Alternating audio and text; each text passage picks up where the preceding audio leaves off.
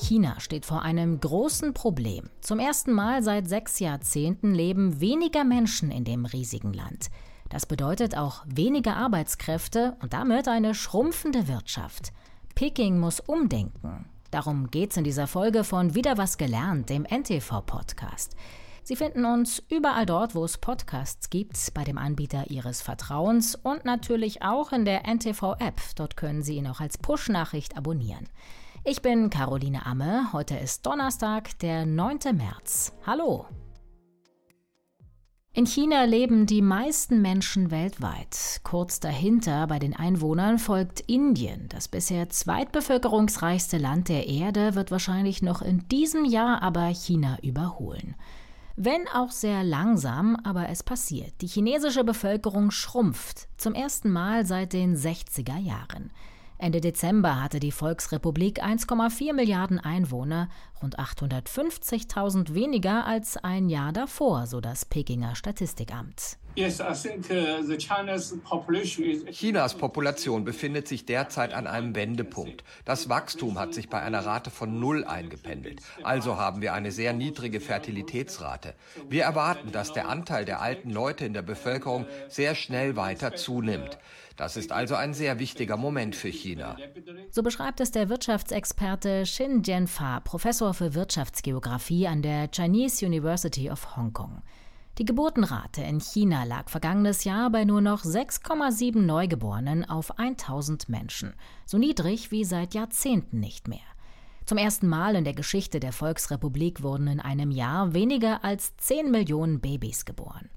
Die Folgen der Ein-Kind-Politik werden immer spürbarer, hat uns Katja Drienhausen gesagt. Sie leitet am Mercator Institute for China Studies den Bereich chinesische Politik und Gesellschaft. Ich glaube, bei der Einführung der Ein-Kind-Politik hat man sich einfach politisch total verrechnet. Und das ist auch etwas, was wir schließlich auch aus Deutschland kennen. Hier war dieser Satz von Konrad Adenauer sehr bekannt. Kinder kriegen die Leute immer. Und man ist davon ausgegangen, dass man da nicht viel machen muss, um sozusagen diesen natürlichen Instinkt dauerhaft nutzen zu können. Und auch in China hat man eben gedacht, man kann jetzt für ein paar Jahrzehnte Jahrzehnte die Leute auf ein Kind beschränken.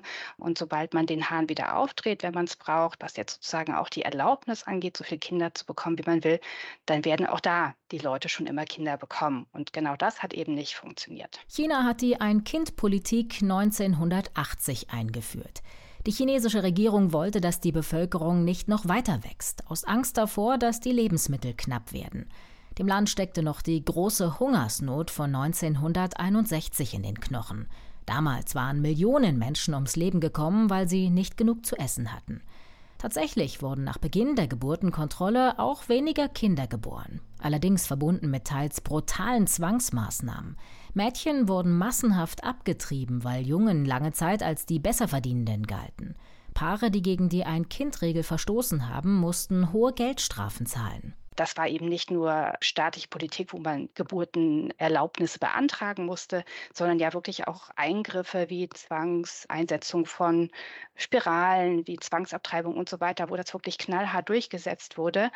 Und das Ganze wurde eben begleitet von wirklich jahrzehntelangen Kampagnen, die eben versucht haben, das Bild zu vermitteln, dass nur ein Kind zu haben gut ist. Da waren dann auch so schöne Plakate oder Wandbilder in den Dörfern, in den Städten, wo dann irgendwie drauf stand, eine zivilisierte Familie hat nur ein Kind und kann dann alle Ressourcen darauf konzentrieren, so Dinge.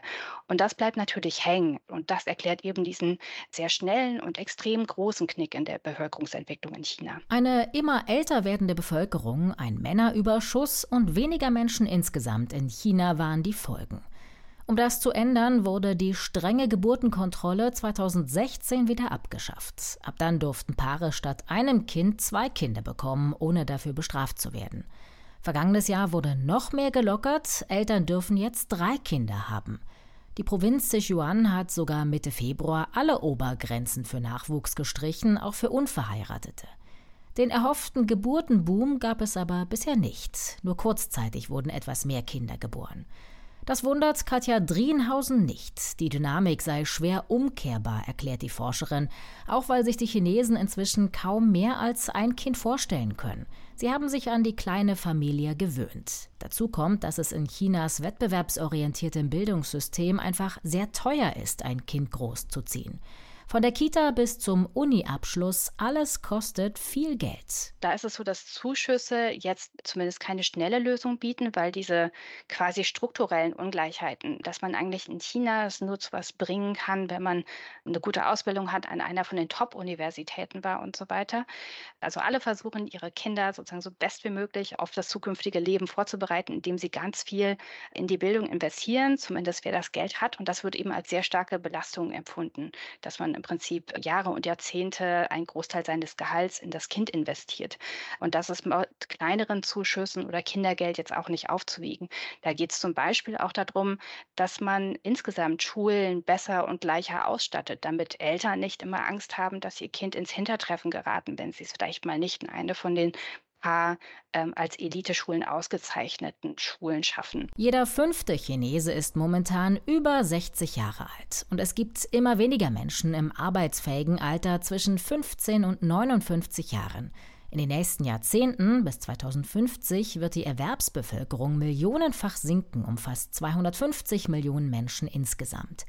Dass das Verhältnis von Jung und Alt kippt, könnte massive Auswirkungen auf die Wirtschaft haben. China befürchtet einen Arbeitskräftemangel, der das Wirtschaftswachstum bremsen könnte. Mit einer alternden, kleineren Gesellschaft kann das Land nicht mehr so wie bisher in Massen produzieren. Den Fabriken fehlen schon länger die Arbeiter. Der wichtigste Punkt ist, dass man halt gerade mit Blick auf den Arbeitsmarkt jetzt eben nicht mehr von der demografischen Dividende leben kann, also von vielen jungen, zum Teil auch nicht so gut ausgebildeten Arbeitnehmerinnen, die für wenig Geld Dinge produzieren, wie China ja lange eben auch Werkbank der Welt war und ganz viele Produkte von da kommen, sondern man braucht jetzt eigentlich eine ganz andere Wirtschaft und einen ganz anderen Arbeitsmarkt, nämlich Jobs für gut ausgebildete Menschen, die eben lange in diesen Bereichen arbeiten da die Menschen ja auch in China immer älter werden und Beschäftigung brauchen und wo einfach mehr Wertschöpfung passiert. Das heißt, China muss hin zu höherer Wertschöpfung, besseren Produkten und das bedeutet natürlich auch sowohl soziale als auch sehr grundlegende wirtschaftliche Anpassungen. Der Arbeitskräftemangel kommt schleichend. Noch einige Jahre oder Jahrzehnte haben die chinesische Regierung und die Unternehmen Zeit, sich darauf einzustellen, sagt Katja Drienhausen. Wenn Chinas Wirtschaft weniger wächst, hätte das auch große Auswirkungen auf die Weltwirtschaft. Denn kein Land exportiert mehr. Die Volkswirtschaft ist außerdem der zweitgrößte Importeur nach den USA. Je älter die Bevölkerung Chinas wird, desto teurer wird es auch für den Staat. Immer weniger Arbeitnehmer werden dann in Zukunft die alten Menschen versorgen müssen. Wer keine Familie hat, die sich um einen kümmert, dem droht Altersarmut. Einige Experten befürchten sogar eine humanitäre Katastrophe. Man muss halt da überlegen, dass China erst in den vergangenen Jahrzehnten eine sehr schnelle wirtschaftliche Entwicklung durchlaufen hat, aber zum Beispiel das Sozialsystem und das Rentensystem noch gar nicht so stark ausgebaut sind. Also wenn man sich jetzt die Debatten in Deutschland über Demografie und Nachhaltigkeit der Rente anschaut, dann kann man sozusagen die Probleme verzehnfachen, wenn man an China denkt. Und ein Satz, der in China auch immer wieder diskutiert und bemüht wurde, ist, dass China alt wird, bevor es reich wird. Da tun sich einfach auch Versorgungslücken auf. Chinas Volkszählung hat auch ergeben, dass das Land fast 35 Millionen mehr alleinstehende Männer als Frauen hat. Auch eine Folge der Ein-Kind-Politik. Etwa die Hälfte der Männer ist im heiratsfähigen Alter. Die leben vor allem auf dem Land. In größeren Städten ist es andersrum. Da gibt es immer mehr Frauen, die später oder gar nicht heiraten. Dieses Ungleichgewicht fördert natürlich auch nicht gerade die Geburt von Kindern. Gerade der Frauenmangel auf dem Land hat gravierende Folgen, sagt Katja Drienhausen. Weil es zum Teil wirklich ganze Regionen gibt, wo einfach viele Männer keine Frauen finden, weil es eben auch in der chinesischen Gesellschaft so ist, dass Frauen sozusagen eher nach oben heiraten, was den Einkommensstatus und Bildungsstatus des Mannes angeht, sodass es da wirklich auch so eine strukturelle Verzerrung gibt. Und das führt eben zum Teil dazu, dass jetzt wirklich ganz bewusst auch Frauen aus anderen südostasiatischen Ländern, aus ärmeren Nachbarländern und Regionen eben angeworben werden, nach China zu kommen. Das passiert zum Teil freiwillig, weil China zum Teil einfach mehr Möglichkeiten bietet, weiterentwickelt ist. Ähm, also auch nach China passiert tatsächlich Migration, um das Leben zu verbessern. Aber es gibt natürlich auch die Schattenseiten, nämlich Menschenhandel. Was kann China also tun, damit die Geburtenrate wieder steigt? Mehr Kinder zu erlauben scheint nicht die Lösung zu sein eher mehr Geld. Die Regierung sollte Eltern finanziell deutlich besser unterstützen, sagen Experten. Die Pekinger Denkfabrik Juva Population Research glaubt, dass Steueranreize mehr Geld fürs Eigenheim und den Kindergartenbau etwas bringen würden. Aber auch wichtig seien eine längere Elternzeit, flexible Arbeitszeiten und eine Bildungsreform. Geld allein scheint jedenfalls nicht auszureichen. Ein chinesischer Forscher sagt, China müsste insgesamt einfach familienfreundlicher werden. Das war die aktuelle Ausgabe von Wieder was gelernt, dem NTV-Podcast. Sie können uns gerne schreiben an podcasts.ntv.de. Wir freuen uns über Ihre Kritik und Ihre Themenideen. Mein Name ist Caroline Amme. Ich freue mich, wenn Sie auch beim nächsten Mal wieder mit dabei sind. Tschüss.